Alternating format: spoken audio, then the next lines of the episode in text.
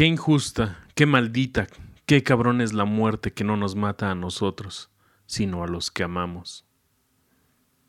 Carlos Fuentes. Es momento de que entren a la zona oscura.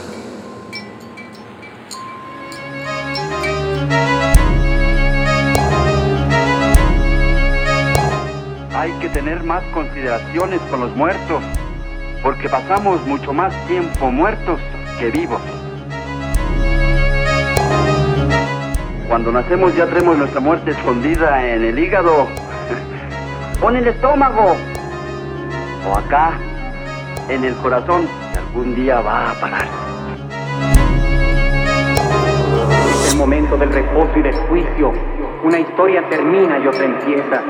Cuando acabe el correr de las acciones del hombre, es porque empieza el juicio de lo que irá a pesar más.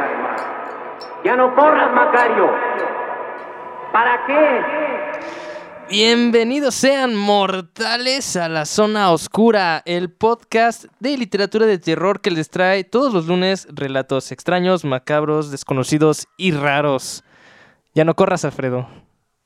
¿Correr? Ya no corras, Alfredo. Todos, de una manera u otra, buscamos correr de aquello que no podemos salvar. Y esa frase me gusta y la película me gusta es Macario. Así Que es. hace poquito hubo como un problema porque un chico en sus ratos libres, pandemia, se le ocurrió ponerla a color, está en YouTube, véanla, remasterizada, también la pueden ver en blanco y negro. Pero es una muy buena película, el relato también es bastante bueno, me gusta. Así es, Beat Travel. La selección de la película de esta semana fue Macario, de precisamente del escritor Beat Travel. Eh, ¿Me pueden recordar el, el director? Roberto Gabaldón, 1960. Roberto Gabaldón, 1960. Ignacio López Tarso. Correcto, de Ay, hecho, Estaba es- bien chavito. De hecho, comencé, este, me dio una investigada de esa película y fue la primera película mexicana nominada al Oscar. O sea, por fotografía. Película extranjera, ¿no? Ajá, Ajá, película extranjera. Sí, un- una cosa fabulosa. Lean el relato de la que les va a dar mucha risa porque es un alemán nacido en México y pues le mamaba nuestra cultura, le encantaba y pues de ahí se aventó este cuentazo y vean la película. Está gratis en YouTube, o sea, no tienen excusas. ¿Cómo estás, Alfredo? Cansado, pero aquí estamos, para el cotorreo. Sí, eh, fue una, fue una semana acá pesadona, pero pues estaba pensando, Alfredo, justo cuando cerramos nuestro episodio especial, si no lo han visto, pásense por nuestro Facebook y también por nuestra nuestras plataformas de streaming. Me veo divina. Ahí está resubido. Y claro, en nuestro Facebook es eh, em, La Zona Oscura FB, para que pasen a checarlo, vean su episodio especial, que está en vivo, por cierto. Si no lo han visto, pues cerramos el mes de octubre con la temática de Día de Brujas, con las brujas. Con ¿no? las brujas. Fue algo este, bastante interesante, fue una experiencia bastante interesante. Claro que fue como muy experimental, pero siento que estuvo chido, ¿no? Para ser nuestra primera vez, quedó bastante bien. Exactamente. Y pues terminó el mes de octubre, terminó el Spooktober, terminó, terminó el mes, pero se me hizo un poquito, mm, pues, chafa, por decirlo de alguna manera, que hayamos abierto un especial para Día de Brujas, pero nosotros siendo bien pinches mexicanotes, no... em, no hablamos del Día de Muertos, Alfredo. Entonces, por eso estamos aquí, ¿no? Exactamente. Vamos a hablar de Exactamente. Día de Muertos, porque somos mexicanos, hay ciertos sincretismos culturales, celebramos Halloween, en todos lados se celebra Halloween, y hay una como similitud entre el Samhain, Halloween y Día de Muertos, pero pues, eso más adelante. Sí, ahorita nos platicas no, no, qué no, pedo. no nos adelantemos. Exacto. Se nos ocurrió que, pues, no se nos ocurrió, tenemos que hablar de Día de Muertos porque, bueno, este es un podcast que se dedica generalmente a la, bueno, que se dedica a la literatura de terror. Eh, pues tenemos que hablar de Día de Muertos, o más bien, eh, no tal cual como la celebración, sino más bien la concepción que tiene el mexicano con la muerte, porque de ahí es donde nace la celebración. El Día de Muertos realmente es una combinación de las, del, pues, de las celebraciones que se daban en, en la época prehispánica, en el, en el noveno y décimo em, mes de la... mm, De, no, noveno mes del calendario azteca. Que en el calendario, Noveno y décimo mes del calendario azteca. Digo, en... es el gregoriano el que tenemos. Ah, en el calendario que ocupamos, pues. Ah, no, no, no. O sea, pero antes, en la... Antes, en... sí, es en noveno ajá. o décimo mes, eh, y en el calendario que usamos usualmente es en abril. Sí, la- la- Abril, mayo, espérame, te digo, yo lo anoté, estoy seguro. No, no lo anoté, pero sí es abril. Pues sí, vamos a, a- a, mm, hacer este episodio de algo interesante. Porque vamos a hablar de la muerte de lleno. O sea, ¿cuál es el concepto de la muerte? Vamos a tratar de aproximarnos a nuestro, al concepto que tiene en específico nosotros los mexicanos sobre la muerte. Cómo la vemos y cómo ha ido evolucionando a lo largo de estos, pues desde la preconquista, conquista y posconquista. ¿Qué te parece? ¿Te late la idea? Vamos a determinar la muerte, sus acepciones culturales o sociales, y supongo que, va a ser- que es el enfoque que le vamos a dar, más que biológico o más que personal. Y vamos a, a empezar por el principio, Alejandro. A ver, platícame, soy todo oídos. La muerte pues, para los antiguos mexicanos, aztecas, mis- mixtecas o como quieran llamarles, recordando lo, del, lo de la momia, cuando tocábamos esto del tema de lo funerario, Sí, de los ritos que acompañan la muerte, pues los aztecas también tenían sus determinados ritos, sus mitos, sus, su visión de lo funerario y de la muerte, también encallado en, la, en su concepción religiosa, pero sobre todo en su concepción mitológica. Y aquí lo, lo interesante está en que para los aztecas la muerte resulta un, un tanto irrisoria y, y como da, yo diría como da, porque el, el hombre no es dueño de su destino, a diferencia que hay, por ejemplo, con un- una cultura cristiana, no es que como que seamos dueños de nuestro destino, pero Dios sí, ahí no me voy a meter en discusiones tan, tan abstractas, pero el cristianismo sí maneja que tenemos cierta libertad, o sea, que no, que no, nuestro día no nos determina para cómo vamos a finalizar nuestra vida y en la cultura azteca sí. Dependiendo el día que nacieras, ya dependías tu vida Claro. y tu muerte. ¿Y qué ibas a hacer con tu vida? O más Exacto. bien, no, no qué ibas a hacer porque tú no tenías la libertad, como acabas de mencionar, de qué vas a hacer con tu vida, sino más bien qué te iba a pasar o qué estaba predicho para ti, ¿no? Que ya, qué tenían ya, qué tenían ya los dioses o el cosmos a tu disposición para ti como, como persona. Como persona en esta vida y sobre todo en la otra. Ajá. Y aquí está lo, in- lo interesante por este, por este choque, si quieres ver, de visiones que pasa cuando llegan los, los españoles a-. Que ahorita hablamos de eso. Ajá. a nuestro país, pero quedándonos con los aztecas otro poco. Al momento en que naces, cualquier individuo, cualquier mexicano, que no fuera de la realeza, que no fuera, ¿cómo se llama? Un gran monarca, o sea, digo, un gran sacerdote, su destino ya estaba, nacías, ibas a hacer esto y e ibas a morir de determinada manera. Los únicos afortunados que podían salvarse de, estas, de este destino al morir eran los que eran muertos por alguno de los fenómenos naturales que representaban al Tlaloc. Ok. Todas, eh, todas esas enfermedades que ellos asociaban, y la asociaban muy bien, ¿eh? no eran tan imbéciles como nos hacen creer, Sí, sí, sí. con enfermedades que desprendían ciertas secreciones, o si te caía un rayo, o si morías ahogado, o si morías de una fiebre porque te cae, porque te quedas fuera un día de lluvia, esos afortunados serán llevados a los jardines de Tlaloc. Algo así como los campos elíseos para estar como que más, más acorde al- a la cultura occidental que podemos tener, porque es curioso cómo, bueno, yo lo he visto, cómo nos interesa muchas veces más la cultura occidental Que que, no- que cultura. la cultura que había aquí antes de los españoles. Ajá. Y pues, si alguien se va a enojar, pero neta, la mitología azteca y su cosmovisión no tiene nada que pedir a la de los griegos No, ni a de otro- romanos. ¿no? Es otro pedo. Sí, su- ¿Sabes qué? Me recuerda no, un poco la cosmología eh, azteca, me recuerda un poquito a la egipcia. Cómo manejaban, el, cómo manejaban los ritos y cómo eh, se preparaban precisamente desde el nacimiento te preparabas para morir. Estaba leyendo a un señor que se llama Sergio Villaseñor, que nos menciona que antes de, inclusive antes del, del medievo, eh, pero en general, en, o sea, en, en- en particular en, en, en- América prehispánica, eh, para los antiguos mexicanos, o sea, para los mexicas, los nahuas, la muerte mm, no era algo malo, no había por qué huirle, no había por qué temerle, ¿no? Ese concepto de temerle a la muerte viene después de que somos conquistados. Mm, justo que, vamos, empieza a eliminar la, la cultura y, los, el modelo de pensamiento de los aztecas, de los mexicas, de los nahuas. Eh, y bueno, para la antigüedad, mm, como decía, no se le temía, temía la muerte, más bien se creía que cuando llegaba la muerte despertabas de un sueño que habías vivido. Entonces se te preparaba desde, desde antes, se te esperaba, eh, se, se esperaba la muerte con... Mm, No se esperaba como tal, ni con ansias, más bien que en el momento en el que llegaba ya estabas preparado porque tenías una serie de rituales que te decían y que te preparaban mentalmente de por qué tipo de, vamos, caminos vas a tomar después de que tu cuerpo físico expire. Decían por ahí, dice este señor, precisamente Sergio Villaseñor, que los señores que ahí se enterraban en Teotihuacán eran canonizados por los dioses después de los muertos. Después de muertos, perdón. No se morían, sino que despertaban de un sueño que habían vivido, que es lo que acabo de comentar. Eh, los hombres no parecían, no perecían, sino que despertaban de un sueño en el que habían vivido. Comenzaban a vivir de nuevo. Es lo que dice este muchacho. ¿Qué opinas acerca de eso?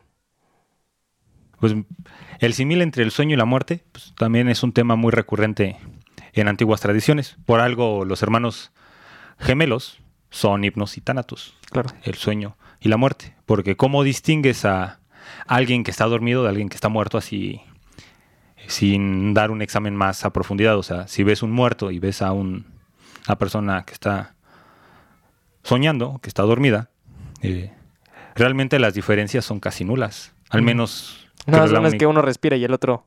no, pero yo me refiero a las facciones de la cara. claro, cuando en la cara del dormido. O sea, las facciones, sus semblantes son casi los... Podríamos decir que... O sea, si solo viéramos las caras, más allá de si uno está despierto o otro está, está muerto, no, un- yo no yo no notaría la diferencia. O sea, al menos claro. que pues, haya muerto con una como mueca de horror y, o de algún dolor. Pero esto que mencionas de los aztecas es.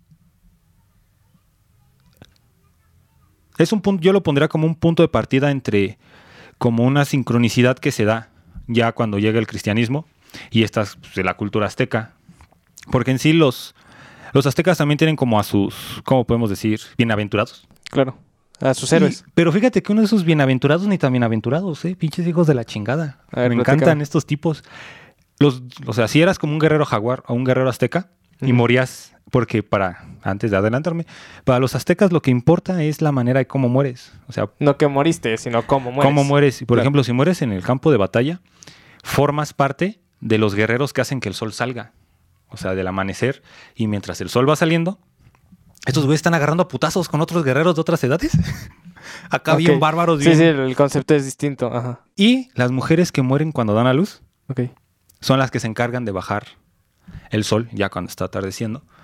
Sin embargo, y aquí da el lapso para una leyenda muy conocida, estas mujeres vienen a llorarle a sus hijos y a espantar a los transeúntes en los senderos pocos transitados. De pues, de- es, digamos que de esta leyenda mutó la leyenda de la Nahual. De la Sería leyenda de este de la mito. Ajá. De las Cuicuimet Ok. sale material para la leyenda de la Llorona, Ajá. porque creo que es el monje Shagún en Las cosas de la Nueva España, un libro que hace de todas las tradiciones, sí menciona que muchos nativos de la Nueva España, para la redundancia, tenían miedo a acercarse a ciertos cuerpos de agua o a salir muy tarde en muy tarde cerca del lago de Texcoco, porque pues, antes, cuando estos güeyes Sí. llegan, ahorita todo lo que es la ciudad eran varios lagos, varios claro. ríos, porque se decía que de las aguas salía una mujer.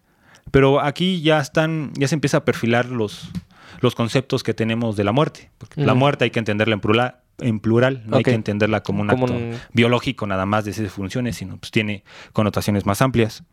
Y, en- y esta connotación más amplia aquí ya se puede dar algo que es, que yo lo vería como cier- cierto sincretismo entre las culturas con lo de la llorona, pero regresando a la muerte, date cuenta cómo el.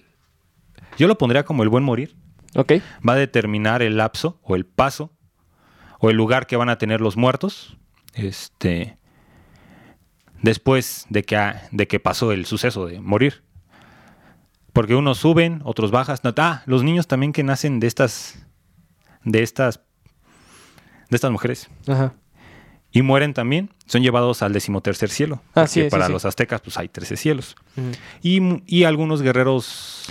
Y eh, algunos guerreros aztecas, después de estar un rato allá cotorreando, regresan como colibríes. O sea, date cuenta cómo la muerte no es un fin, sino es parte de un ciclo, n- no, no no cesa, como la canción del Rey León, el Sí, ciclo claro. sin fin. No, no, no es esa. Ah, no es esa. Sin embargo, para los simples mortales de calle que somos tú, yo, la deidad obviamente no. No, no, ese es otro pedo. Está arriba de nosotros. Sí, Su sí, concepción de la muerte debe ser completamente diferente. sea decir, pobres profanos, asquerosos. Nosotros no nos quedaba otra que irnos hacia el punto del norte y bajar al Mictlán Tecutli. Al Micanticlut. Mi... No, no, no, al Mictlán. Al Mictlán Mictlán. Tecutli es el rey de los muertos. Ajá, sí, sí. el donde Mictlán. el muerto también tiene que pasar una serie de pruebas Claro. que van desde pasar. Ahorita te explico cómo. Porque también hacen sus momias, güey. Eso de las Sí, sí, sí. momias está muy, muy interesante.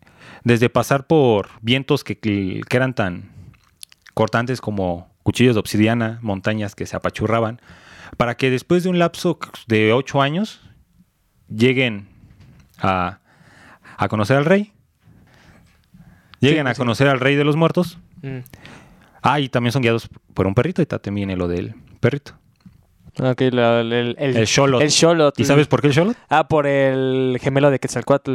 Mm, sí y no. A ver. El Xolotl es el que saca las ornamentas del Mictlán para generar la raza de hombres del quinto sol. Ok, ese ya es... El Xolotl, Ajá. porque el hermano de Quetzalcoatl, este... ¡Ta madre! Te... Tex, tex, es que pinche Nahual no es el fuerte. Teca- Tezca- ese mismo. Son los que crean el... Bueno, depende de la tradición, porque también el Sí, es que- mito se, sí, el mito se se- ramifica. se- pero son los que vienen a matar al pez grandote Ajá, para crear la tierra al principio de los tiempos. claro. Porque pues, la concepción azteca es dualista. Son dos dioses supremos que tienen a cuatro dioses y son Quetzalcóatl y su carnal, los Mm. que se vienen a navajear a un pescado para crear el mundo. Ajá. Y ya después de que pues, los tres, los cuatro soles anteriores no funcionan, Xolotl, el perro, es el único es, es el único ser que ha regresado del reino de los muertos. Y este retorno del reino de los muertos es bien interesante porque hay varias culturas que lo manejan. En la griega, pues con el mito de, de Orfeo, que va, regresa. Y hay un mortal que también baja al, al inframundo y regresa. Va a buscar a un, a un sabio ciego llamado Tiresias, que es este, Ulises o Odiseo, Mm. que a través de su razón regresa. O sea, se pendejea a Hades, o sea, pinche Ulises es, es un rockstar. Pero hay un mito más antiguo que me parece y me llama mucho la atención por los similes que tiene con Xolotl, que es cuando esta Inanna baja al reino de Istar, es mitología sumeria. Ok. Y conforme va bajando o se va acercando con Istar, la reina del inframundo sumerio, va perdiendo todos sus poderes de divinidad. Y llega como una simple mortal. ¿Por qué? Porque nadie puede regresar de la muerte. Mm. Pero como su güey ya está en su trono, ya se va a casar, pues le dice a Istar, pues que se pendejo qué. Que se cree, ¿no? Que ella es una diosa. Y Inan- Istar deja salir a Inanna con una condición. La condición de que lleve a alguien que ocupe su lugar. Y adivina quién se llevan los demonios que van acompañando a Inanna. Pues a su güey que ya Ajá, que ya la iba a dejar y ya se iba a casar con alguien más joven. Ah, perra. Y es precisamente el perro aquí en, en nuestra cultura que baja hasta el Mictlán y, y va a sacar las ornamentas de los primeros hombres para traerlas a Teotihuacán. ¿Osamentas? o Osamentas, huesos. Ajá, sí, pero dijiste ornamentas. Osamentas. Dispensen a Yo ustedes. siempre dice ornamentas. Este, va por las osamentas y la- las trae a Teotihuacán. Por eso el Xolotl va a ser el guía de pues, los mortales a pie como nosotros. Y pues ya voy a... Los mortales. ¿Cómo se enterraban? Pues como los mortales que nos escuchan. Sí, claro Los que que, sí. decimos pendejadas aquí. A excepción de la deidad, lo reitero. Es que no es mortal, güey. Exacto. No es mortal. Ok, síguele. Este, Te escucho. los ponían como en posición fetal. Tampoco es la única tradición que pone así a los Sí. muertos. Como un retorno Y- al vientre. Ujú, Exacto. Y, pon- y Un les retorno a la ponían tierra. una piedra de obsidiana que iba a representar su corazón o su vitalidad en el tránsito por el Mictlán y los enterraban con un Xolotl. Claro. Y el Xolotl era el encargado de guiarlos pues, hasta con el rey de los muertos. Pero fíjate que ya conforme va avanzando esta, esta cosmovisión prehispánica de la muerte, el final está bien, bien pinche heavy. Porque a diferencia de otras culturas, cuando el muerto llega con Mictlantecuhtli y está ahí, si él pasa las pruebas, se vuelve nada. O sea, todas las Ah. pruebas que hace, todo lo que pasa, es para convertirse en nada. Mm, Nada. no, na- nada, ya Nada. definitivamente. De hecho, los el Día de Muertos, precisamente, era una celebración que se hacía aquí, pero no se hacía año con año, sino se hacía un año, dos años, cuatro años, y al octavo año el muerto ya tuvo que haber cumplido su tránsito y se dejaba de celebrar. Ok. Y ahora te tengo una pregunta interesante, porque así como lo platicamos, así como lo cuentas, en, eh, y como lo comentábamos al principio, a, a los prehispánicos no les daba miedo la muerte, más bien, estaban listos para ella. Sí. Y estaba yo, pues precisamente leyendo a un historiador llamado Philippe Ariès, eh, francés, que nos explica que la gente precisamente esperaba la muerte de- con tranquilidad. eh, cuando se daban cuenta, eh, esto antes del medievo, inclusive antes de que la, la religión católica se implantara en, en la cultura occidental como lo está ahorita, o más bien como antes del medievo, nos platicaba que la gente cuando sentía que estaba a punto de morir, se recluía y entraba en comunión consigo mismo para, para tener, vamos así, de- la tranquilidad de poder continuar su transición, más bien de, de continuar su transición en, en el viaje. ¿Cuándo le ten- ¿Qué es lo que pasa con el con, con la religión cristiana que le empezamos a tener miedo a la muerte? Yo no lo pondría con la religión cristiana. O sea, las visiones son muy diferentes, porque en el caso de la azteca, date cuenta que no hay un alma inmortal. Que va a estar siempre existiendo. Porque inclusive los guerreros que suben, suben con su cuerpo, se están agarrando allá putazos, y después de un tiempo regresan en colibrís, y es como un ciclo. Los cristianos, bueno, el cristianismo sí mete ya las ondas de un cuerpo perecedero, un alma inmortal, y como pues, es de tradición judaica ya pone esta moralidad más, o sea, que te tienes que portar bien para que tu alma Sí, sí, vaya a un sí. lugar más bonito. Ya luego se lo, a un enfermo llamado Dante se le ocurre hacer una descripción muy cabrona del infierno y pues el cristianismo lo agarra y Ajá. dice, ah, pues aquí, aquí, Aquí- está, aquí- aquí está el, mat- el material que me faltaba, porque los judíos no te describen el inframundo, nada más Sí. dicen que es como un... El, infierno como lo tenemos en la cultura popular es el de Dante. Es el de Es Dante, el de sí, Dante. los nueve círculos y todo eso es imaginación de Dante. Es de Dante. Siempre cuando imaginamos el infierno con llamas, todo eso, es el de Dante. Es el de. Dante. Antes no había una representación tan gráfica como... Es No. como la rep- como como lo- en la misma Biblia no representan a los ángeles, no hay una explicación, una definición de los ángeles. Cuando el artista es el que al leer dice que son seres hermosos, hasta ahí el artista es cuando le da la representación y de ahí agarra el de ahí agarra la iglesia, el cristianismo y dice, así son los ángeles, son querubines, son eh, personas hermosas con alas, pero realmente no había una descripción tampoco como la había tampoco como la había ni siquiera del demonio. ¿Me explico? No había una descripción del demonio en. No hay una descripción del demonio en, en la Biblia. No hay una descripción del infierno. Eso es hasta que la imaginación del ser humano lo empieza, lo empieza a, a transformar. Pero nos estamos alejando del tema. A ver, ¿por qué el miedo a la muerte? Yo pondría el miedo a la muerte ya más para acá. Y más para acá, pues ya tiene varios siglos. Que es con la ruptura de, de la época moderna y las nuevas concepciones que llegamos a tener ya de, de nosotros y cómo empezamos a concebirnos solamente como, ¿cómo podría decirlo? Empezamos a despojarnos de la interioridad que había antes, por ejemplo, lo que tú estás diciendo del muerto que se prepara para morir, es un diálogo que se tiene consigo mismo, pero pues, a un nivel, yo lo pondría casi místico. Con la ruptura de la modernidad, de la revolución industrial, el método científico y todas esas cosas, nos envolvemos más, nos enfrascamos más en la materialidad y la muerte va quedando relegada, relegada, relegada, relegada, hasta el punto en que ya no la vemos. Y por ejemplo, hay un ensayo muy bueno, que es el de Melancolía en tiempos de incertidumbre, Ajá. cuando habla de la melancolía y la muerte, que pone que, lo, sé que va a estar medio romanticón, súper rápido, que el amor es una de esas experiencias que nos acercan a la vida y a la muerte, porque Mm. cuando estás enamorado estás tan cerca de la muerte, o sea, sientes tanto pinche placer, que no la sientes. Y cuando viene la ruptura, tú ese desmadre, el dolor es tan agudo que te acerca tanto a la vida que te sientes vivo. Precisamente hablando de. recordando un poquito el, el, el cuento de la momia.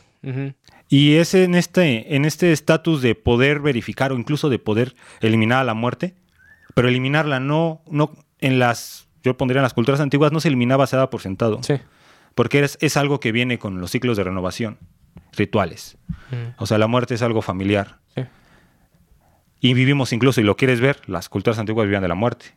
Las culturas de cazadores honraban a las presas que cazaban. Sí, sí, sí. sí. Pero nosotros en nuestro, en nuestro avance tecnológico, en este sobre... yo lo pondría- Racionalismo. no racionalismo, sino sobre materialización de la vida, vamos dejando esta experiencia y la vamos, la vamos eliminando. Los procesos sociales relegan la muerte, Sí, la van alejando. Nos preparamos, nos preparamos menos o nulamente para la muerte como se preparaba así, antes. así te lo pongo en tu contexto día, día a día social, en música, en lo que quieras, ¿cuándo has visto a la muerte? Pero no como figura, no como caracterización, sino como experiencia. Ok, no como explicación, sino como experiencia. Bueno, si te lo pones a pensar, varias obras de arte y varias obras también de música pueden aproximarse al tema, pero si te refieres como a lo popular, a lo, lo A tu día a normal, día. al día al día, pues es, es, es un tema que se evita. No se evita, lo relegan, o sea, se va posponiendo, se va eliminando porque la muerte solo vende cuando se caricaturiza, cuando salen en películas. Se acuerda de que ahorita en nuestra sociedad lo que importa es el money, money, vender, vender, vender, vender, vender. Es vender. como lo que me recuerda cómo- qué es lo que es el mexicano eh, por allá de en, principios del siglo XX que empieza a ridiculizar, a memificar, por así decirlo, digamos que son como los principios del meme. Cuando Guadalupe Posada dibuja a la Catrina, y no nada más a la Catrina, sino sus calaquitas, eh, burlándose de, esta, de, este concepto de la muerte y haciéndolo pues chusco, ¿no? Gracioso. Y es un mm, constante eh, en la vida del mexicano actual. Burlarnos de la muerte. Burlarnos de. No, no, no nada más de la muerte, de la desgracia en general, de nuestra propia desgracia. Pero date cuenta que por más ridiculizada que esté la, la muerte en muchos pueblos, es una tradición recurrente esperar a tus muertos. Claro. O sea, no solo es como una no solo es como chingar por chingar. Ajá. O sea, chingamos, pero la cultura mexicana es una de las pocas que sigue teniendo estos rituales. O sea, ya, ya si quieres ver catol ya con el sincretismo religioso, ya muy católicos, pero pues dependiendo al pueblito que vayas, el Día de Muertos cambia y pero la temática es la misma, o sea, recibir a los muertos. Hay que ver, hay que analizar y ver la seriedad con la que otras culturas se toman este retornar con los muertos, porque no solo es que los muertos regresen como un fantasma, por ejemplo, sino es que tu abuelo regrese y simbólicamente, como quieras tomarlo, agarrar el tequila que tomaba tu abuelo y ponerte a platicar con tu abuelo, que tu abuelo vuelva, o sea, que no caiga, chingón. que no caiga en Ajá. ese olvido, porque Sí, pues, más allá de que no esté Sí, aquí, Sí, recordarlo. que siga presente, o sea, no es como, o sea, sí, somos unos hijos de la chingada y nos valen muchas cosas, pero para otras cosas somos bastante serios. Y la muerte dirías que es una de ellas. La manera en la que la, en la, que la tratamos, este, tal vez, sí, so- so- somos a mamada, somos muy surrealistas, pero la manera en que vemos a los muertos todavía, obviamente, claro, en este tipo de rituales, porque pues también si nos vamos a, a números rojos, que, ten- que en nuestro país es uno de los más violentos, que la muerte está al día con día, que inclusive la muerte ya es tan cotidiana que, Que vivimos con ella. que se te da, te da igual que veas que en los periódicos que degollaron a tres tipos en tal lado, Y lo colgaron. lo colgaron. Y bueno, ahorita que mencionas la parte de la seriedad, me recuerda, pues, claro, al cuento que vamos a contar el día de hoy. Bueno, nosotros no, el día de hoy les tenemos una gran sorpresa. Pero mm, me recuerda y vamos a hacerle un tributo a Amparo Dávila, que no tiene mucho que murió. Abril de 2020, este año, precisamente. Nace en 1928, casi 100 años, güey. Está Cabrón. 100 años. Casi 100 años. Imagínate echarte una plática con esa ceñito. No, y otro pedo, porque Otro pedo. me recuerda mucho la seriedad con la que toma este tema de la muerte. Precisamente lo que mencionas, de que de alguna manera sí se burla de la muerte, pero le tiene un respeto inherente, ¿no? Es que el burlarte de algo no significa que no le tengas Que no le tengas respeto, claro. A veces te burlas, es- a veces es como con respeto, ¿no? Para Sí. verlo Claro. lo más querido de esa persona. Y a mí me encantan los cuentos de esa señora porque son muy contundentes. Es como, Mm. te pone, te, te pone como en unas circunstancias que no, no te hubieras imaginado. O sea, es otro pedo. La verdad es que es otro pedo. ¿Quién es Amparo Dávila? Pues bueno, es una señora, es una doña que se ganó el nombre al pulso, a, a pulso, que empezó a escribir allá por 1950 un relatito, Salmos bajo la luna. ¿Lo has leído? Porque yo no, pero... No tampoco. Pero después de leer varios, Claro. queda enamorado de esta mujer. Por allá de 1977 ganó el premio Javier Villaurruta. Ville, Villa, Villaurrutia. Villarrutia. Ah, Villaurrutia. Que, mm, pues bueno, es... Has, paréntesis, ¿has leído las 10 muertes de Villarrutia, güey? No, eso no. Otro pedo. Pues bueno, ganó, ganó este premio que es evidentemente nada más para literatura mexicana. Para la mejor literatura mexicana se da año con año. Y también en el 2015 le dieron la medalla de Bellas Artes. Es, la verdad, eh, algo que tienen que leer. eh, los árboles petrifica- petrificados es otro pedo. Es una cosa así que te vuela la cabeza. El más conocido, el huésped. Claro que sí, pero hoy vamos a contarles otro eh, que se me hizo muy interesante, que va mucho con el tema y sobre todo recuerda mucho este temor a la muerte y esta aceptación a la misma. Eh, los dejamos con El entierro de Amparo Dávila.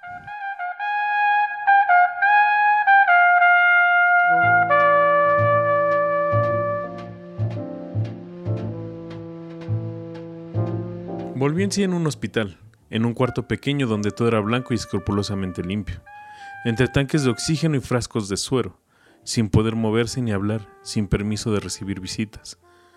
Con la conciencia vino también la desesperación de encontrarse hospitalizado y de una manera tan estricta. Todos sus intentos de comunicarse con su oficina, de ver a su secretaria, fueron inútiles.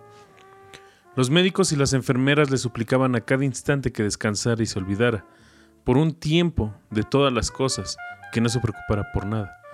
Su salud es lo primero. Descanse usted, repose, repose. Trate de dormir, de no pensar. Pero, ¿cómo dejar de pensar en su oficina abandonada de pronto, sin instrucciones, sin dirección? ¿Cómo no preocuparse por sus negocios y todos los asuntos que estaban pendientes? Tantas cosas que había dejado para resolver al día siguiente. Todo está bien en la oficina, no te preocupes, descansa, tranquilo. Él cerraba los ojos y fingía dormir. Daba órdenes mentalmente a su secretaria. Repasaba todos sus asuntos, se desesperaba. Por primera vez en la vida se sentía maniatado, dependiendo solo de la voluntad de otros, sin poder rebelarse porque sabía que era inútil intentarlo. Se preguntaba también cómo habrían tomado sus amigos la noticia de su enfermedad, cuáles habrían sido los comentarios. A veces, un poco adormecido a fuerza de pensar y pensar, identificaba el sonido del oxígeno con el de su grabadora, y sentía entonces que estaba en la oficina dictando como acostumbraba hacerlo, al llegar por las mañanas. Dictaba largamente hasta que de pronto y sin tocar la puerta, entraba su secretaria con una enorme jeringa de inyecciones y lo picaba cruelmente. Abría entonces los ojos y se encontraba de nuevo allí, en su cuarto del hospital. Todo había empezado de una manera tan sencilla que no le dio importancia. Aquel dolorcillo tan persistente en el brazo derecho lo había atribuido a una simple reuma ocasionada por la constante humedad del ambiente, a la vida sedentaria, tal vez abusos en la bebida, tal vez. De pronto sintió que algo por dentro se le rompía, o se abría, que estallaba, y un dolor mortal, rojo como una puñalada de fuego que lo atravesaba. Después la caída, sin gritos, cayendo cada vez más hondo, cada vez más negro, más hondo y más negro, sin fin, sin aire, en las garras de la asfixia muda. Después de algún tiempo, casi un mes, le permitieron irse a su casa, a pasar parte del día en un sillón de descanso y parte recostado en la cama. Días eternos sin hacer nada, leyendo solo el periódico, y eso después de una gran insistencia de su parte. Contando las horas, los minutos, esperando que se fuera la mañana y viniera la tarde, después la noche, otro día, otro y así.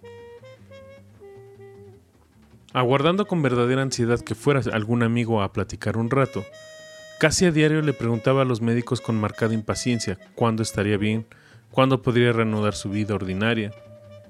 Vamos bien, espera un poco más. Tenga calma, estas cosas son muy serias y no se puede arreglar tan rápidamente como uno quisiera. Ayúdenos usted. Y así era siempre. Nunca pensó que le llegara a pasar una cosa semejante, él que siempre había sido un hombre tan sano y tan lleno de actividad, que tuviera de pronto que interrumpir el ritmo de su vida y encontrarse clavado en un sillón de descanso, allí en su casa, a donde desde algunos años atrás no iba sino a dormir, casi siempre en plena madrugada, a comer de vez en cuando, los cumpleaños de sus hijos y algunos domingos que pasaba con ellos. En la actualidad solo hablaba con su mujer lo más indispensable, cosas referentes a los muchachos que era necesario discutir o resolver de común acuerdo, o cuando tenían algún compromiso social, de asistir a una fiesta o de recibir en su casa. El alejamiento había surgido a los pocos años de matrimonio. Él no podía atarse a una sola mujer, era demasiado inquieto, tal vez demasiado insatisfecho. Ella no lo había comprendido. Reproches, escenas desagradables, caras largas, hasta que al fin acabó por desentenderse totalmente de ella y hacer su vida como mejor le complacía. No hubo divorcio. Su mujer no admitía esas soluciones anticatólicas, y se concretaron solo a ser padres para los hijos y a cumplir con las apariencias. Había llegado a serle tan extraña que ya no sabía qué platicarle ni qué decirle. Ahora ella lo atendía con marcada solicitud, que él no llegaba a entender si era todavía un poco de afecto, sentido del deber, o tal vez lástima de verlo tan enfermo. Como fuera, no se encontraba bastante incómodo ante ella, no porque sintiera remordimientos de ninguna especie. Nunca había tenido remordimientos en la vida. Solo su propio yo tenía validez. Los otros funcionaban en relación con su deseo. Pocos amigos lo visitaban. Los más íntimos. ¿Cómo te sientes? ¿Qué tal vez de ánimo? Hoy te ves muy bien. Hay que darse valor, animarse. Pronto estarás bien. Tienes muy buen semblante, no pareces enfermo. Entonces sentí unos deseos incontrolables de gritar, que no estaba enfermo del semblante, que cómo podían ser tan imbéciles. Pero se contenía. Lo decían seguramente de buena fe. Además, no era justo portarse grosero con quienes iban a platicar un rato con él y a distraerlo un poco. Esos momentos con sus amigos y los ratos que pasaba con sus hijos cuando no iban a clases eran su única distracción. Todos los días aguardaba el momento en que su mujer se metía bajo la regadera. Entonces descolgaba el teléfono y en voz muy baja le hablaba a Raquel. A veces ella le contestaba al primer timbrazo, otras tardaba, otras no contestaba. Él imaginaba entonces cosas que lo torturaban terriblemente. La veía en la cama, en completo abandono, acompañada todavía, sin oír siquiera el timbre del teléfono, sin acordarse ya de él, de todas sus promesas. En esos momentos quería aventar el teléfono y las mantas que le calentaban las piernas, y correr, llegar pronto, sorprenderla. Todas eran iguales, mentirosas, falsas, traidoras. El muerto al hoyo y el vivo al pollo, Miserables, vendidas, cínicas, poca cosa. Pero de él no se burlaría. La pondría en su lugar, la botaría en la calle donde debía estar, le enseñaría a que aprendiera a comportarse, a ser decente. Se buscaría otra muchacha mejor y se la pondría enfrente. Ya vería la tal Raquel, ya vería. Pálido como un muerto y todo tembloroso, pedía a gritos un poco de agua y la pastilla calmante. Otro día ella contestaba el teléfono rápidamente y todo se olvidaba. Los días seguían pasando sin ninguna mejoría. Debe usted tener paciencia. Esta es una cosa lenta, ya se lo hemos dicho, espera un poco más. Pero él empezó a observar cosas bastante evidentes. Las medicinas que disminuían o se tornaban en simples calmantes. Pocas radiografías, menos electrocardiogramas. Las visitas de los médicos cada vez más cortas y sin comentarios. El permiso para ver a su secretaria y tratar con ella los asuntos más urgentes la notable preocupación que asomaba a los rostros de su mujer y de sus hijos, su solicitud exagerada al no querer ya casi dejarlo solo, sus miradas llenas de ternura. Desde algunos días atrás su mujer dejaba abierta la puerta de la recámara, contigua a la de él, y varias veces durante la noche le daba vueltas con el pretexto de ver si necesitaba algo. Una noche que no dormía la oyó sollozar. No tuvo más dudas entonces, ni abrigó más esperanzas. Lo entendió todo de golpe, no tenía remedio y el fin era tal vez cercano. Experimentó otro desgarramiento, más hondo aún que el del ataque. El dolor sin límite ni esperanza de quien conoce de pronto su sentencia y no puede esperar ya nada sino la muerte, de quien tiene que dejarlo todo cuando menos lo pensaba, cuando todo estaba organizado para la vida, para el bienestar físico y económico, cuando había logrado cimentar una envidiable situación, cuando tenía tres muchachos inteligentes y hermosos a punto de convertirse en hombres, cuando había encontrado una chica como Raquel. La muerte no estuvo nunca en sus planes ni en su pensamiento, ni aun cuando moría algún familiar o algún amigo pensó en su propia desaparición. Se sentía lleno de vida y de energías. Tenía tantos proyectos, tantos negocios planeados, quería tantas cosas. Deseó ardientemente, con toda su alma, encontrarse en otro día sentado frente a su escritorio dictando en la grabadora, corriendo de aquí para allá, corriendo siempre para ganarle tiempo al tiempo, que todo hubiera sido una horrible pesadilla, pero lo más cruel era que no podía engañarse a sí mismo. Había ido observando día a día que su cuerpo le respondía cada vez menos, que la fatiga comenzaba a ser agobiante, la respiración más agitada. Aquel descubrimiento lo hundió en una profunda depresión. Así pasó varios días, sin hablar, sin querer saber de sus negocios, sin importarle nada. Después, y casi sin darse cuenta, empezó, de tanto pensar y pensar en la muerte, a familiarizarse con ella, a adaptarse a la idea. Hubo veces en que casi se sintió afortunado por conocer su próximo fin, y no que le hubiera pasado como esas pobres gentes que se mueren de pronto y no dan tiempo ni a decirles Jesús te ayude. Los que se mueren cuando están durmiendo y pasan de un sueño a otro sueño, dejándolo todo sin arreglar. Era preferible saberlo y preparar por sí mismo las cosas. Hacer su testamento correctamente y también, ¿por qué no?, dejar las disposiciones para el entierro, Quería ser enterrado en primer lugar, como lo merecía un hombre que trabajó toda la vida hasta lograr una respetable posición económica y social, y en segundo término, a su gusto y no a gusto y conveniencia de los demás. Ya todo es igual, ¿para qué tanta ostentación? Son vanidades que ya no tienen sentido. Eso solían opinar siempre los familiares de los muertos. Pero para quien lo dejaba todo, sí tenía sentido que las dos o tres cosas últimas que se llevaban fueran de su gusto, Empezó por pensar cuál sería el cementerio conveniente. El inglés tenía fama de ser el más distinguido y por lo tanto debía ser el más costoso.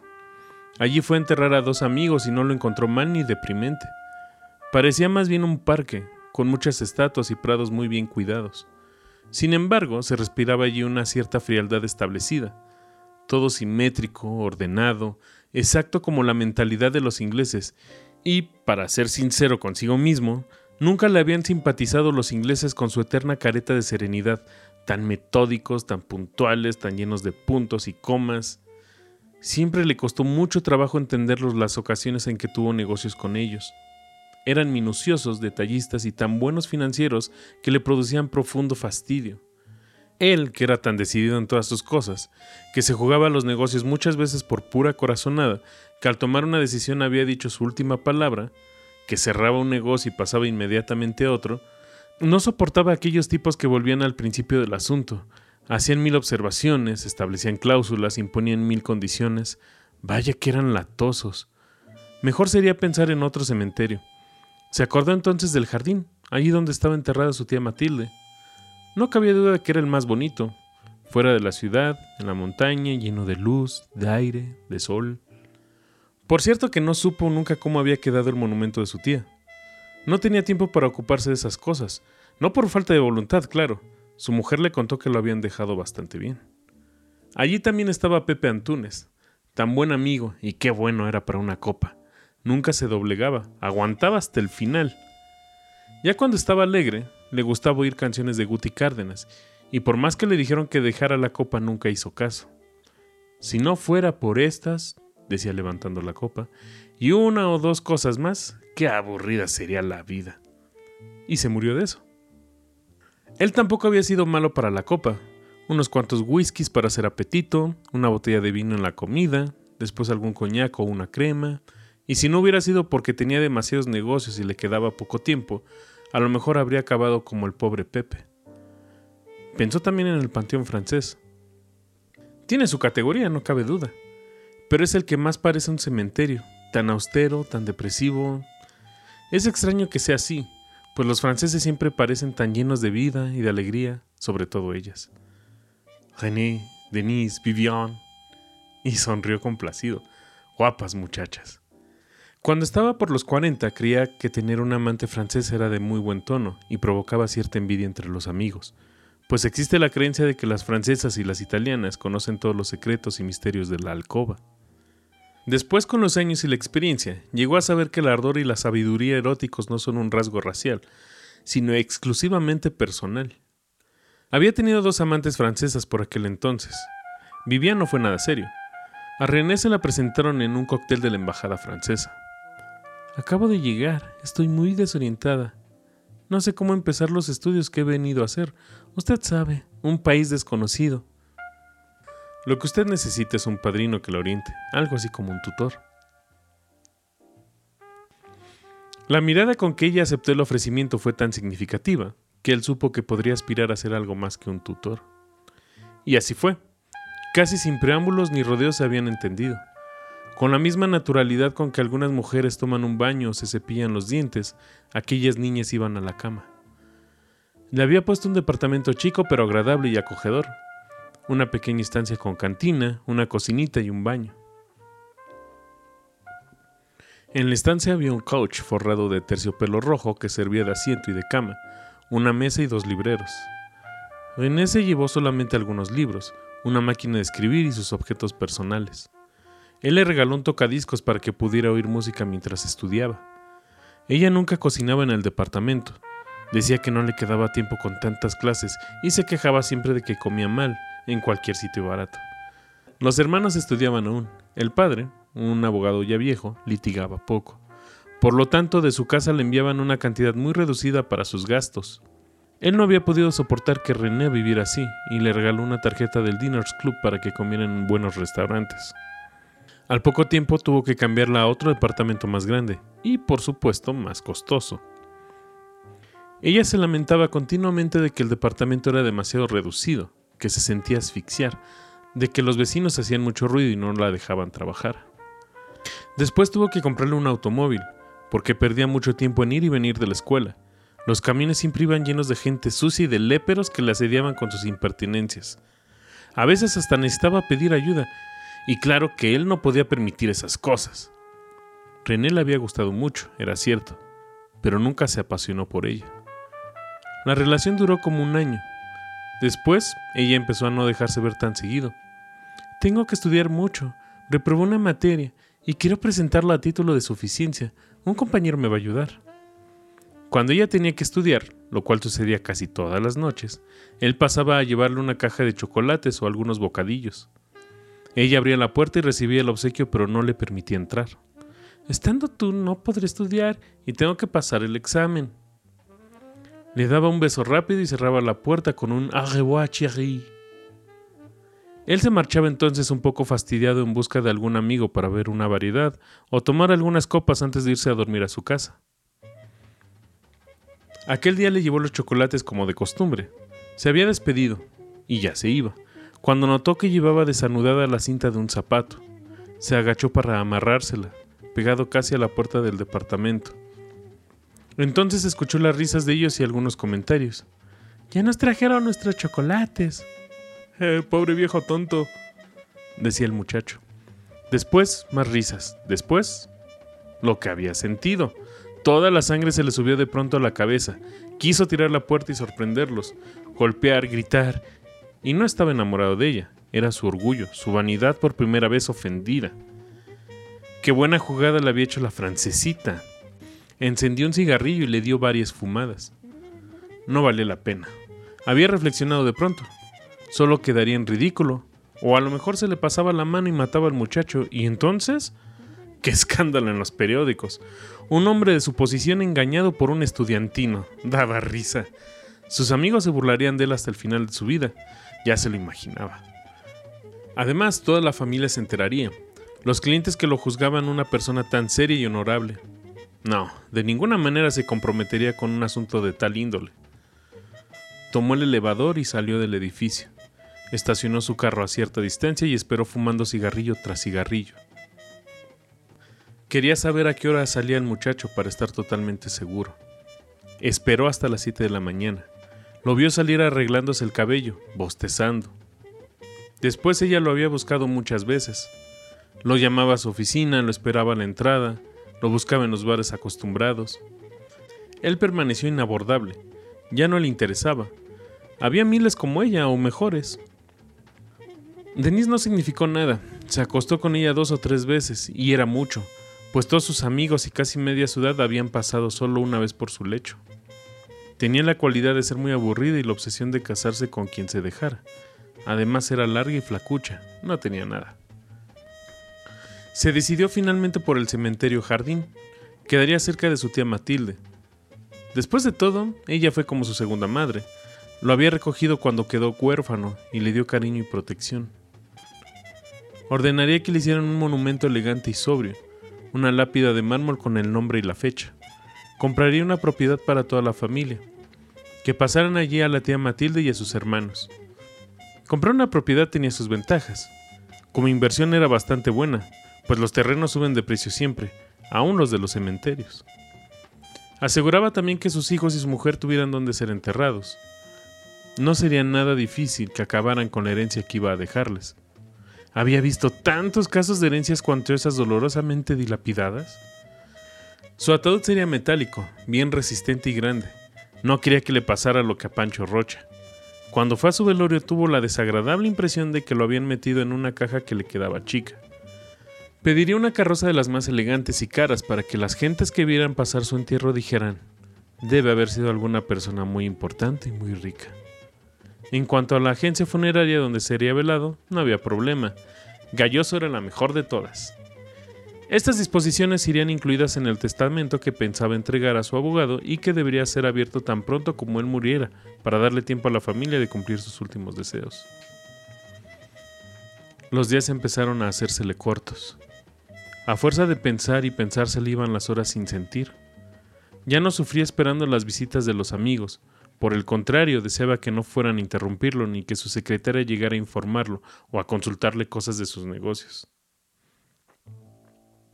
La familia comenzó a hacerse conjeturas al observar el cambio que había experimentado después de tantos días sumido en el abatimiento. Se le veía entusiasmado con lo que planeaba, sus ojos tenían otra vez brillo.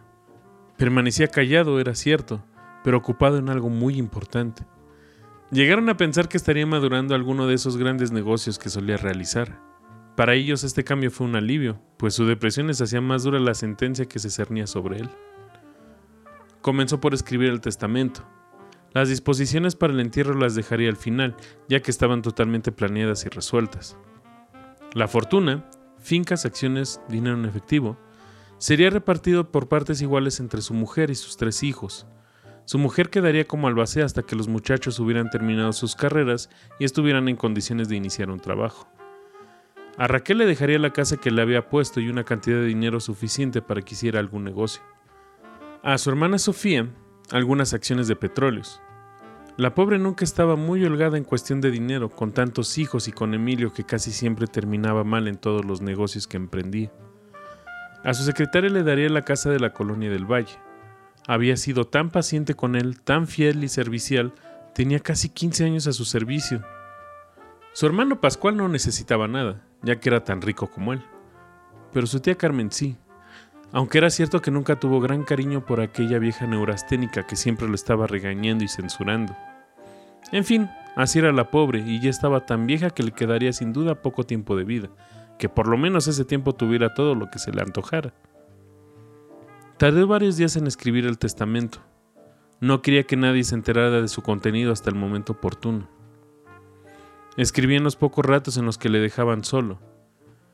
Cuando alguien llegaba, escondía los papeles en el escritorio y cerraba con llave el cajón. Todo había quedado perfectamente aclarado para no dar lugar a confusiones y pleitos. Era un testamento bien organizado y justo. No defraudaría a nadie. Solo faltaba agregar allí disposiciones para el entierro, lo cual haría en cualquier otro momento. Dos cosas deseaba antes de morir. Salir a la calle por última vez, caminar solo sin que nadie lo vigilara y sin que nadie en su casa se enterara. Caminar como una de esas pobres gentes que van tranquilas sin saber que llevan ya su muerte al lado y que al cruzar la calle un carro los atropella y las mata. O los que se mueren cuando están leyendo el periódico mientras hacen cola para esperar su camión. Quería también volver a ver una vez más a Raquel. La había extrañado tanto. La última vez que estuvieron juntos cenaron fuera de la ciudad. El lugar era íntimo y agradable, muy poca luz, la música sordinada, lenta. A las tres copas Raquel quiso bailar.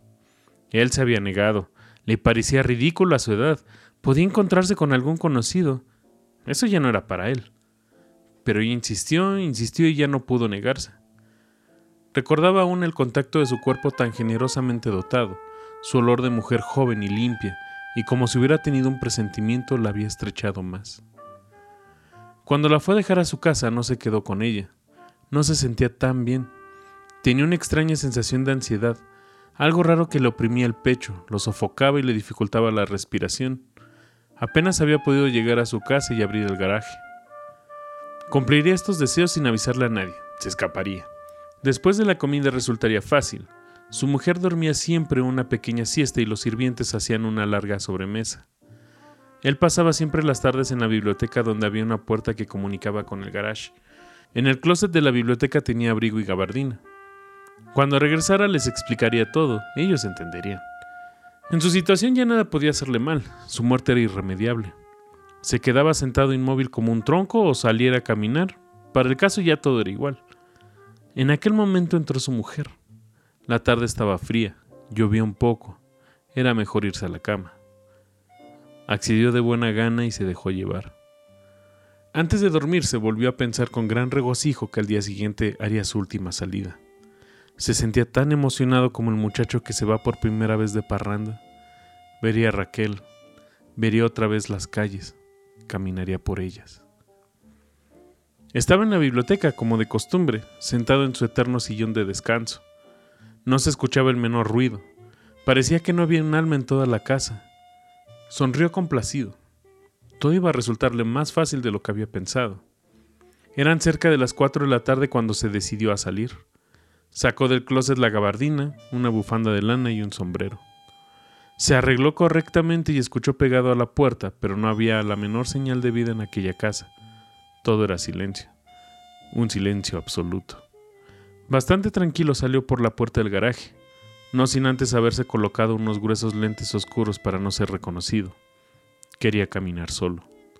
La tarde era gris y algo fría, tarde de otoño, ya casi invierno. Se acomodó la bufanda y se subió el cuello de la gabardina. Se alejó de la casa lo más rápido que pudo. Después, confiado, aminoró el paso y se detuvo a comprar cigarrillos. Encendió uno y lo saboreó con gran deleite. Tanto tiempo sin fumar. Al principio les pedía siempre a sus amigos que le llevaran cigarrillos. Nunca lo hicieron. Después no volvió a pedirlos. Caminó un rato sin rumbo hasta que se dio cuenta de que iba en dirección contraria a la casa de Raquel y cambió su camino. Al llegar a una esquina se detuvo. Venía un cortejo fúnebre y ya no le daba tiempo de atravesar la calle. Esperaría. Pasaron primero unos camiones especiales llenos de personas enlutadas. Después siguió una carroza negra, nada ostentosa, común y corriente, sin galas. Debería de ser un entierro modesto. Sin embargo, detrás de la carroza, varios camiones llevaban grandes ofrendas florales, coronas enormes y costosas. Entonces se trataba de alguna persona importante. Venía después del automóvil de los deudos, un Cadillac negro último modelo, igual al suyo. Al pasar el coche, pudo distinguir en su interior las caras desencajadas y pálidas de sus hijos y a su mujer que, sacudida por los sollozos, se tapaba la boca con un pañuelo para no gritar.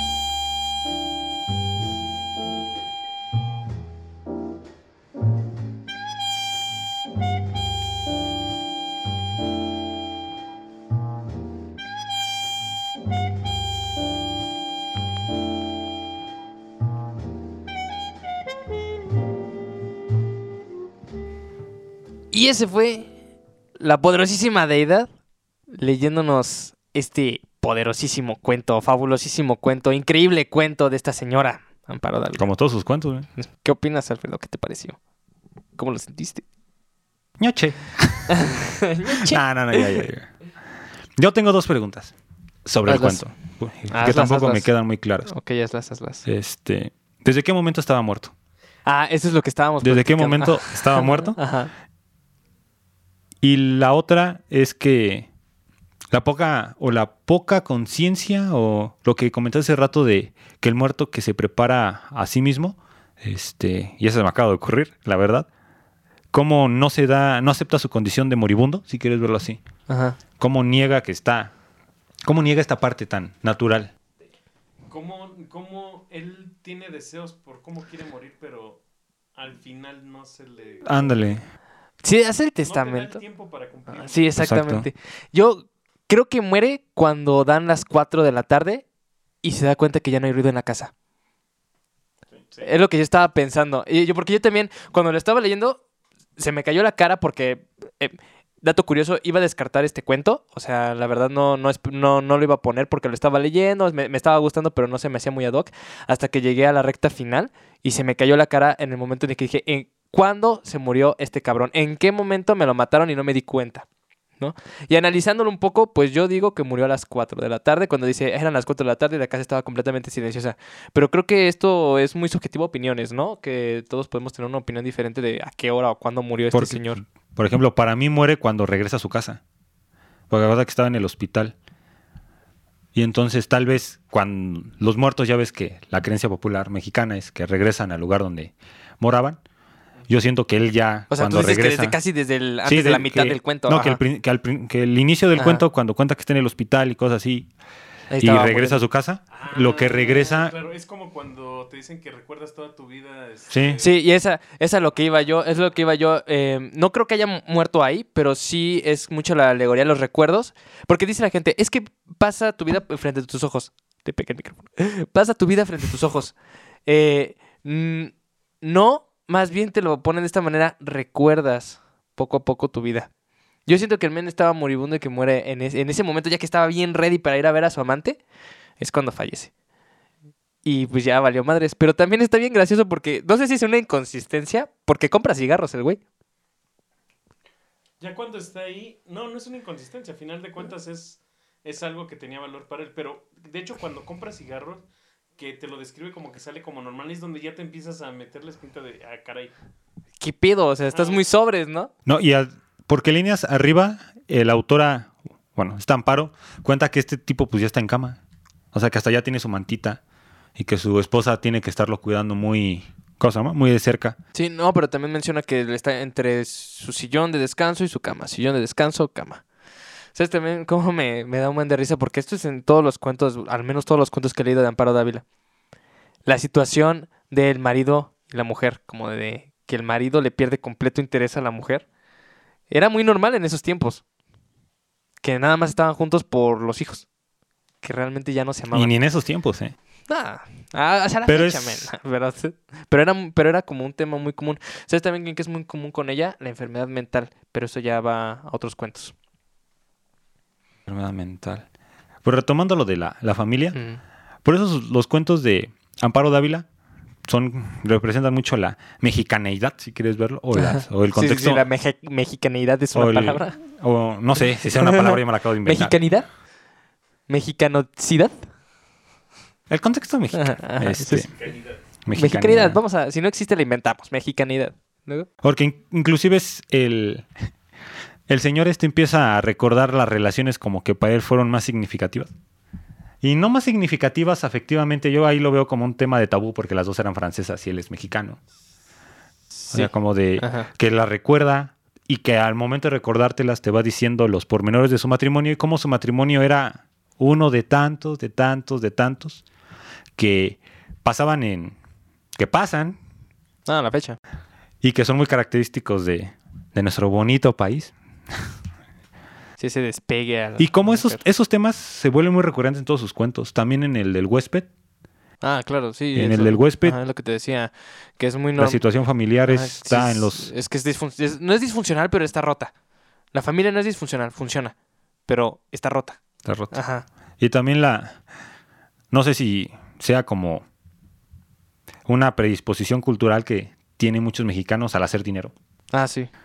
Date cuenta que el señor está enfrascado en que logró mucho y que porque quiere, logró mucho, quiere que en su muerte se vea acá mamalón. Sí, que diga, no mames, ahí va, una muerte ostentosa. ah, ahí va alguien que murió y se Ah, ve que es y verga. para dar y para dar y repartir el güey, ¿no? O sea, es mm, así como de sí, le voy a dar a mi tía que pues no la quise, pero de todas maneras le voy a dar para que ya se va a morir, para que viva, para que se dé los lujos que quiera. Yo sí me quedé como de ok. Sí, como esa, ¿sabes qué me recuerda mucho? Es que le- leí ese cuento y me recuerda mucho a la vida que se vive en Ciudad de México, que tienes que estar en chinga, en chinga, en chinga, todo el rato. Y pues los que aquí son vienen de Ciudad de México saben a lo que, a lo que me refiero. Ahí estás para chingarle. Desde las 6 de la mañana estás en chinga. Y es más o menos la idea que tiene este men cuando está encerrado en cama. Cuando yo digo que fue, una, fue un infarto lo que lo postró. Según la descripción de cómo se sentía, el dolor en el brazo, lo que sintió cuando que se rompió algo en su interior, un infarto. Eh, pero la desesperación que sentía de no poder llevar su vida activa de la misma manera, o más bien que no podía llevar su vida activa siquiera, y se ve confinado en, en, la cama siento que el temor de él no era más bien morir, sino más bien eh, estar encerrado, confinado. Yo lo pondría más como, date cuenta que en toda la reflexión que hace ese güey, llega un punto en que acepta que va a morir, pero yo pongo que acepta que va a morir cuando ya. Ya es un espectro que está decidiendo qué murió. hacer. Exacto. Porque, mien- porque en las primeras páginas, mientras está contando Amparo Dávila los sucesos y los va encadenando, Ajá. el tipo nunca se le ocurre que va a morir. que Ajá, sí. Llega un momento en que parece que lo da por sentado cuando dice que van sus amigos y le dicen, oye, te vas a recuperar, todo chido. Y él, y él dice, yo sé que no. Parece que ahí lo da por sentado, Dice, no estoy enfermo del semblante, maldita sea. pero después se pone a hacer sus cosas. O sea, Imbéciles. exacto. Se pone a hacer sus cosas y dice, no, pues voy a ordenar mis bienes, se los voy a dar a mí, así, así, así, así. Y era lo que platicábamos antes de iniciar el relato, date cuenta cómo la muerte nunca salta. O sea, el Señor nunca dice, a chinga ya me morí, o no, simple, Sí, la tienes sigue. escondida en. Como, como dicen. Está tan próxima que el güey no la ve. Ah, Sí, sí. Es tan, Y- es tan eh, evidente como cuando te ponen los cuernos que el güey no se da cuenta. Güey, es tan, es tan evidente que nosotros mismos no nos dimos cuenta. Cuando, lo- cuando terminamos el cuento nos quedamos con... ¿En qué, en qué momento este güey se murió? O sea, y, y- y estamos en las mismas. Dif- diferimos un poco de cuándo de cuándo muere. Yo digo que ya es casi hasta el final del cuento, cuando se para y se va. Es que creo que el punto es. El, a lo mejor la pregunta es importante: es ¿cuándo te diste tú, lector, cuenta de que estaba De que muerto? estaba muerto, exacto. No, no, no cuando ella intentó. de- o sea, es que inclusive ella ni siquiera lo. Inclusive ella lo mata hasta el final. Y, eh, con- no, y en, un- en el artículo que te decía que hacen el- la analogía, alegoría de Amparo Dávila con el cine postmoderno de terror, Ok. una de las características de los relatos de Amparo Ávila es su poca descripción en ciertas situaciones. No solo en ciertos personajes, sino en ciertos contextos o, cier- o ciertas cir- situaciones de su narrativa. No describe mucho. Ajá. Sí, o sí. sea, se queda así como, lo pone como así de, vamos a ponerlo entre comillas. Ah, sí. Pero es entre tú- comillas, entre hazte tú de- comillas. ajá, hazte tú la idea, ¿no? No, no es una idea tan suelta. Porque las otras, los otros hechos o las otras circunstancias hacen que ese hecho como que está ahí flotando Ajá. converja, o sea, que ten- tenga la contundencia de- y dices, Sí, es lo que. es, lo, es lo que me encanta estos, de los cuentos de esta señora que, de esta doña. Las cosas como señorón, señorón, Señorón. la neta. Yo quisiera una mujer así en mi vida. Es lo que me encanta esta contundencia, esta manera en la que te agarras literalmente con los calzones abajo. Que dices, güey, Sí. ¿qué pedo? ¿En qué momento? O sea, la- no, la verdad es que, la verdad es que me encanta. Y por esa razón, te digo, estuve, a- estuve a punto de, de mm, vamos, de mm, eh, descartarlo. Pero la verdad, el final me dejó, me dejó frío.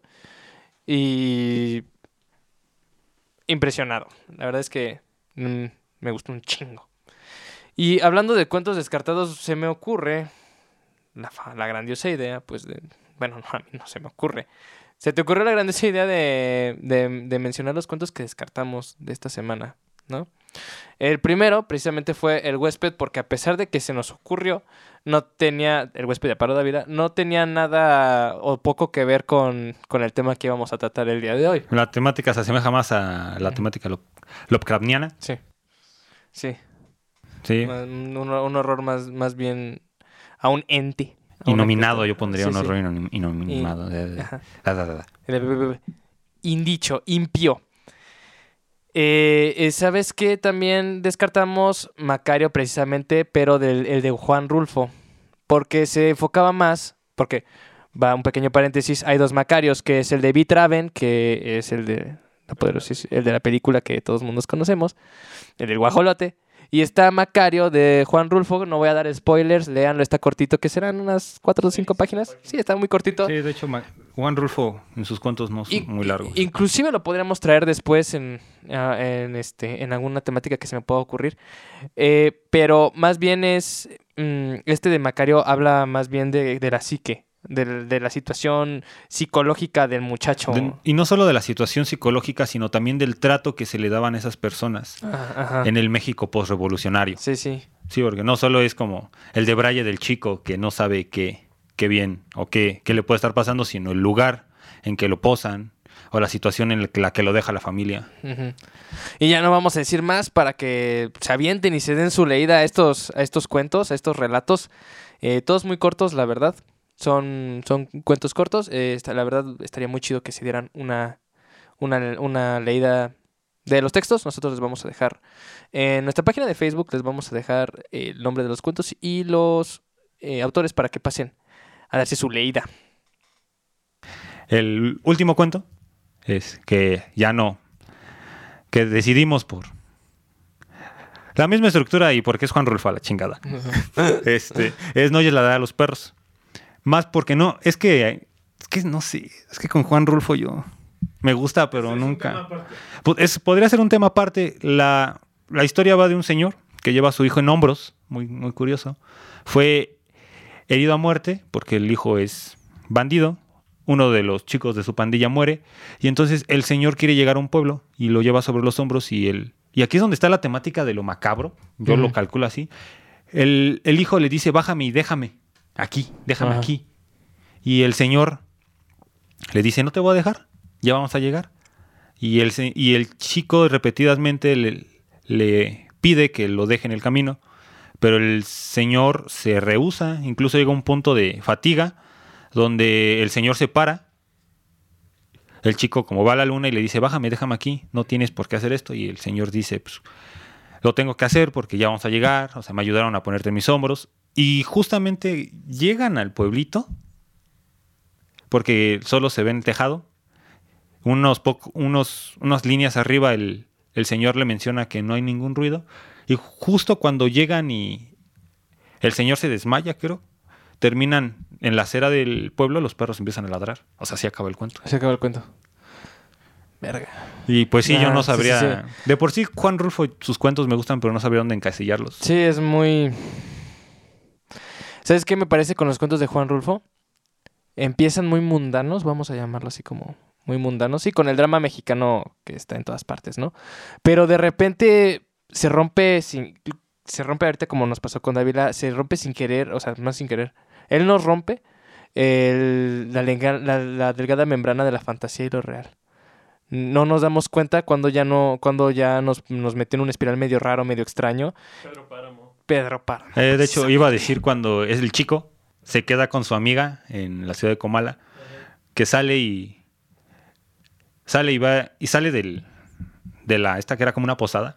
Y toda la gente del pueblo lo empieza a rodear. Sí, Y que en, en ese punto de la historia ya está con los muertos. sí, sí. Pero en la narrativa no te das cuenta en qué punto Ajá, ¿en qué está con espectros. Sí, sí, es- y te ese- quedas con. Que, que yo que ya lo leo como tres veces.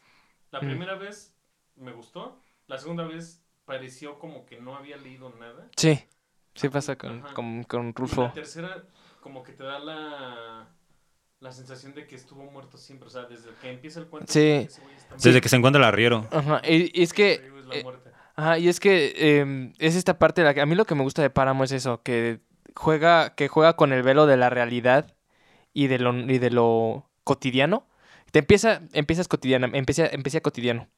Y cuando menos te das cuenta, desgarra, él des- se desmenuza o deshace como algodón de azúcar la realidad, el velo de la realidad y ya, y, y te obliga a hacer esto, a releerlo y a, y a cambiar el concepto que, el, el concepto, la concepción que tuviste del- de la primera lectura.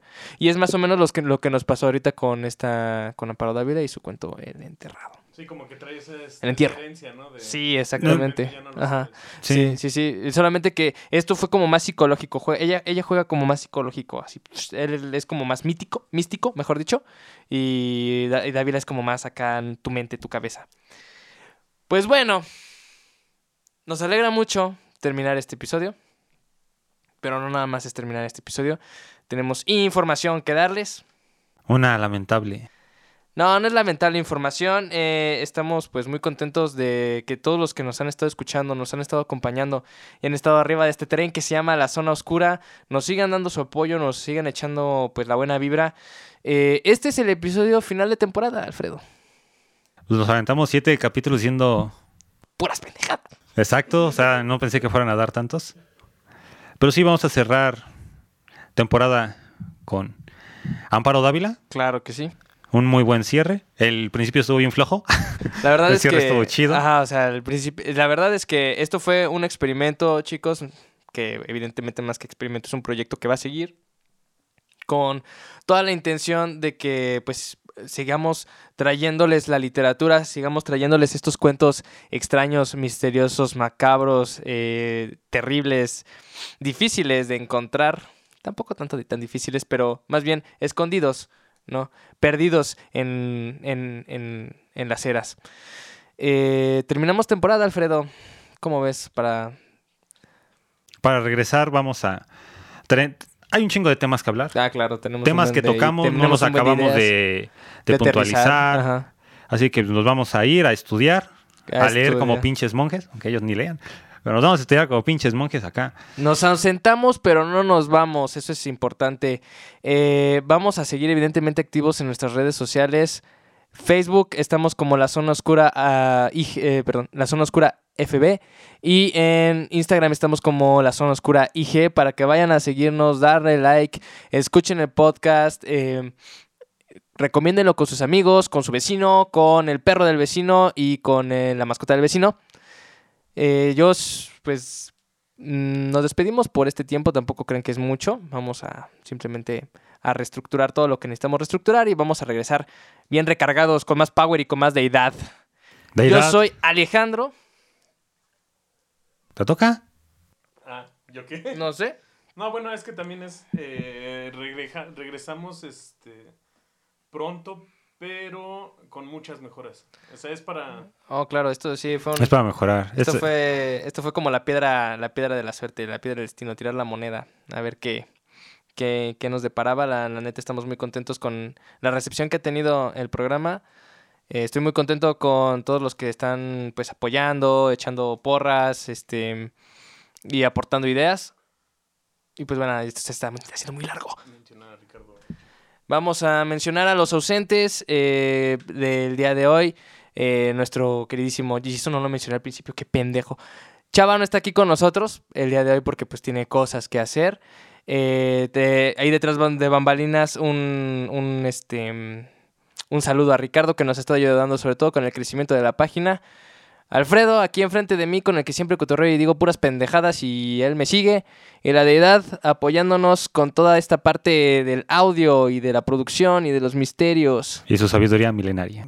Y hablando de la deidad, vamos a promocionar aquí también su podcast. Ah, sí, porque también está Estamos en haciendo- Deidad Studios, güey. Sí, claro que sí, y estamos no en la vamos Deidad a promocionar lo que sale aquí. Ajá, Programas, no estudios. El de estudios es el mismo. Deidad Studios. bueno, el punto A eso es me que- refería con su- su sabiduría. El punto es que la Deidad también tiene su propio podcast. Hablan de música. Denle una escuchada. La neta está muy perro. Nos gustó un chingo. Nos late un chingo. Eh, no me toques las bocinas. Los encuentran en iVoox. Los encontramos en, en Spotify también.